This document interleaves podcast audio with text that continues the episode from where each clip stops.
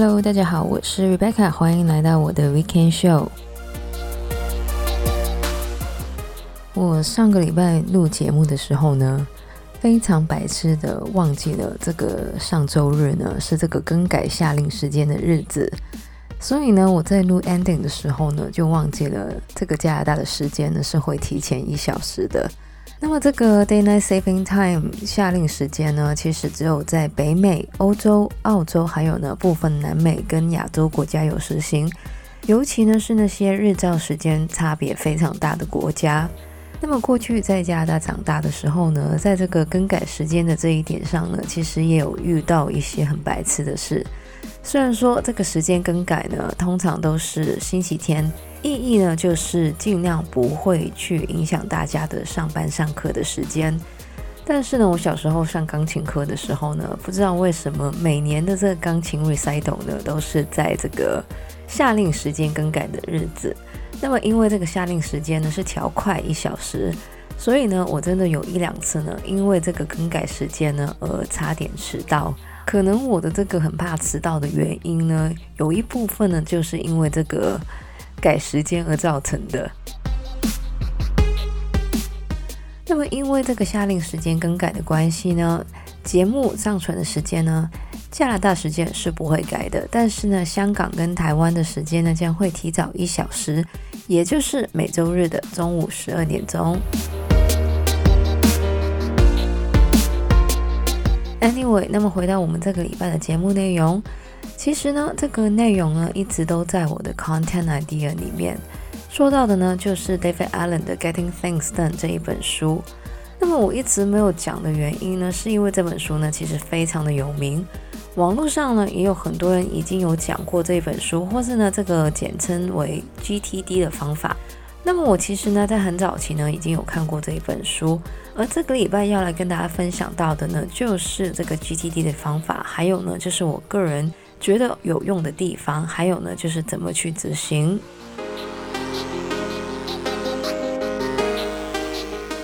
那么其实呢，在之前的节目里面有提到过，我们的压力呢，很大部分呢来自于我们对于事情的不可控。而 David Allen 的这个 Getting Things Done 或是 GTD 的方法呢，其实就是让我们建立一个系统来处理我们工作上或是生活上的一些压力来源。那么我们首先要处理的第一个压力来源呢，就是各种来自于外在跟内在的干扰。那么随着资讯科技的发达，还有呢，就是现代生活的改变呢，专心的完成一件工作呢，其实是非常困难的。因为呢，我们工作的时候，随时呢都会看到不同的视窗会弹出来，或是呢，我们的老板或同事呢也会突然出来吩咐一个工作。而除了这一些外在的干扰之外呢，我们自己也会在工作的时候呢，突然记得今天要付账单，或者是呢，明天是谁谁谁的生日之类的。如果我们只想用大脑把这些所有的事情都记住的话呢，其实很容易就会忘记。就算我们把所有的事情都记住呢，也会让我们的工作能力下降。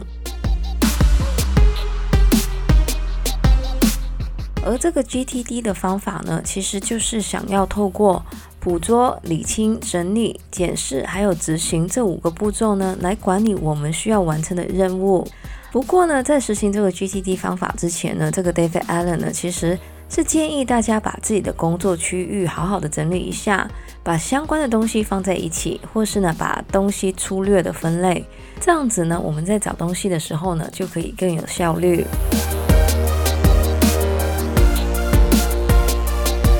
那么，在我们整理好工作区之后呢，我们就要来认识这个 GTD 的五个步骤。那么，第一个步骤呢，就是这个捕捉 （capture）。所谓的捕捉呢，其实就是把自己要做的事情，或是突然想到的事情呢，全部都记录下来。那么，大家呢，可以用纸笔的方式，也可以用手机的 apps 呢来记录。那么，纸笔的方法比较好的一点呢，就是打开手机呢，可能有很多其他的诱惑。很容易呢，就会去看其他的东西。但是手机 apps 的优点呢就是不管我们是在家在学校在公司都可以用一个统一的记录方式。那么重点来了千万不要觉得这个事不太重要呢就不记下来。因为这个事情呢还是会一直在你的脑中与其一直想着还不如把它记下来。那么当我们捕捉了我们脑中的零碎的事物之后呢我们就要来进行 GTD 的第二个步骤，也就是理清 （Clarify）。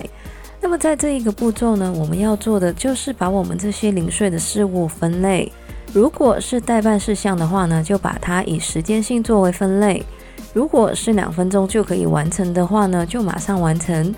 如果呢是在特定时间需要完成的呢，就把完成的日期写上去。如果是一些可做可不做的东西呢，最好还是把它删除掉。而如果遇到一些资讯，像是网站新闻之类的，或是一些灵机一动的 idea 的话呢，我们就可以建立一个专门放这些资讯的地方。接下来呢，就要来到我们最喜欢的 organize 整理的阶段。那么所谓的整理呢，就是把我们自己的待办事项整理出他们的类别，还有呢，就是优先顺序，像是工作的事项、个人要处理的事项，还有呢，就是把一些 appointment 放到这个行事历里面。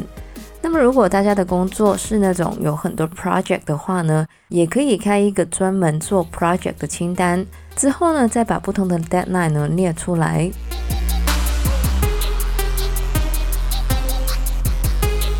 那么这个 GTD 的第四个步骤呢，就是检视 （reflect）。其实呢，这个步骤最主要呢，就是让大家看一下系统的一些方式适不适合用于自己的生活上。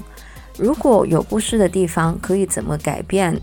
那么虽然 GTD 是一个非常 popular 的系统，但是呢，不见得每个人都适用。所以呢，大家其实也可以根据自己的个人经验呢去改良。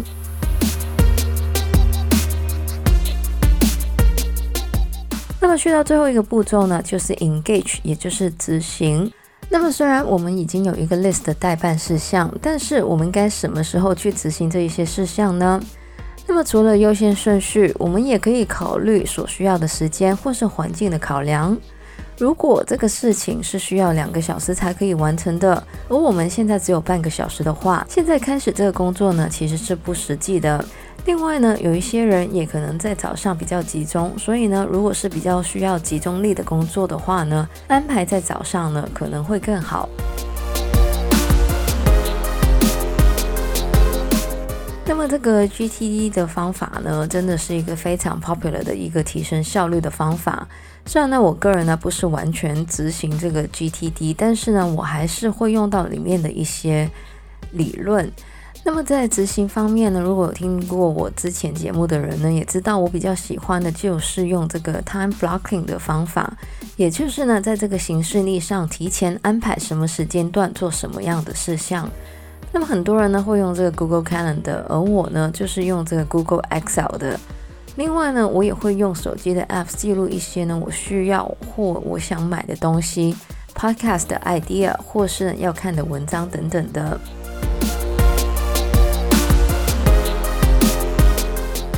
以上呢就是我们这个礼拜的节目，讲到的呢就是效率大师 David Allen 的 Getting Things Done，或是这个 GTD 的方法。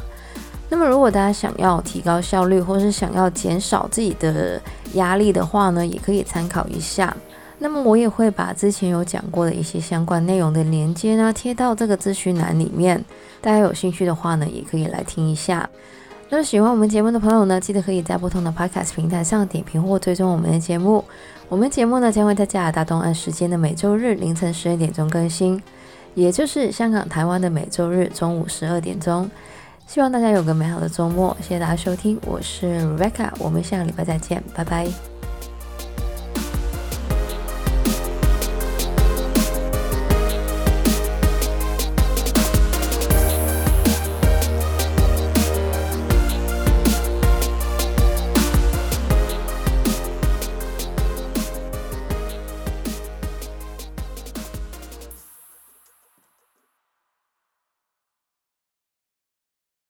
而 David Allen 的这一个 Getting Things Done 或是 GTD 的，那么这个 GTD 方法呢，其实就是要透过捕捉，